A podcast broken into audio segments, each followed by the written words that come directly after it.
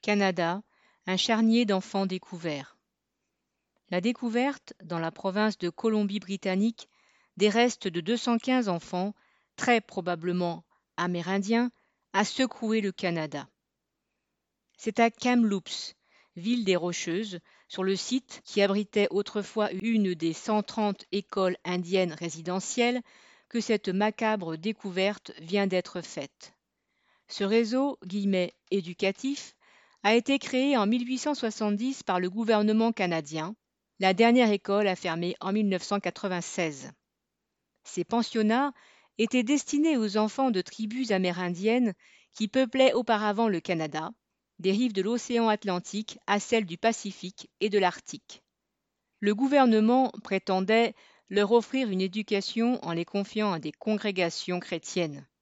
En fait, il les éloignait de leurs parents et de leurs tribus pour les couper de leur langue natale et de leur culture. En 2015, une commission officielle avait enquêté sur les mauvais traitements subis par les enfants.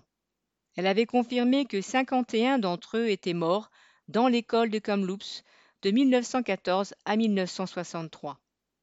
De son côté, la tribu Tkemloop te Sequepemc se doutait qu'il y avait eu bien plus de victimes et n'a pas cessé de les rechercher.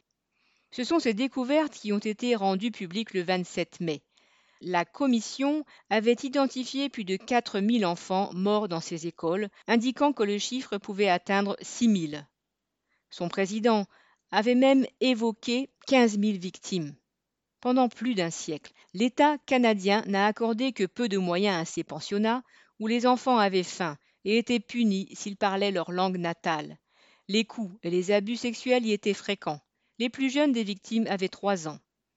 À l'annonce de la découverte du charnier de Kamloops, des tribus ont manifesté leur colère à travers le pays, jusqu'au Québec éloigné de 4000 kilomètres. En réaction, des gouverneurs de provinces canadiennes et des maires ont mis les drapeaux en berne et le premier ministre, Justin Trudeau, a assuré les tribus qu'il entre guillemets ce qu'il fallait pour apaiser leurs souffrances. Mais les autorités canadiennes ne peuvent prétendre qu'elles ignoraient les conséquences de la politique raciste menée constamment par l'État colonial puis indépendant. Dès 1909, un médecin avait envoyé au gouvernement un rapport où il s'alarmait du taux de mortalité très élevé dans ces écoles. Les mauvais traitements avaient continué, tout comme, plus généralement, l'oppression et la spoliation des tribus amérindiennes. Les paroles attristées des autorités actuelles n'effaceront pas les crimes du passé. Lucien Détroit.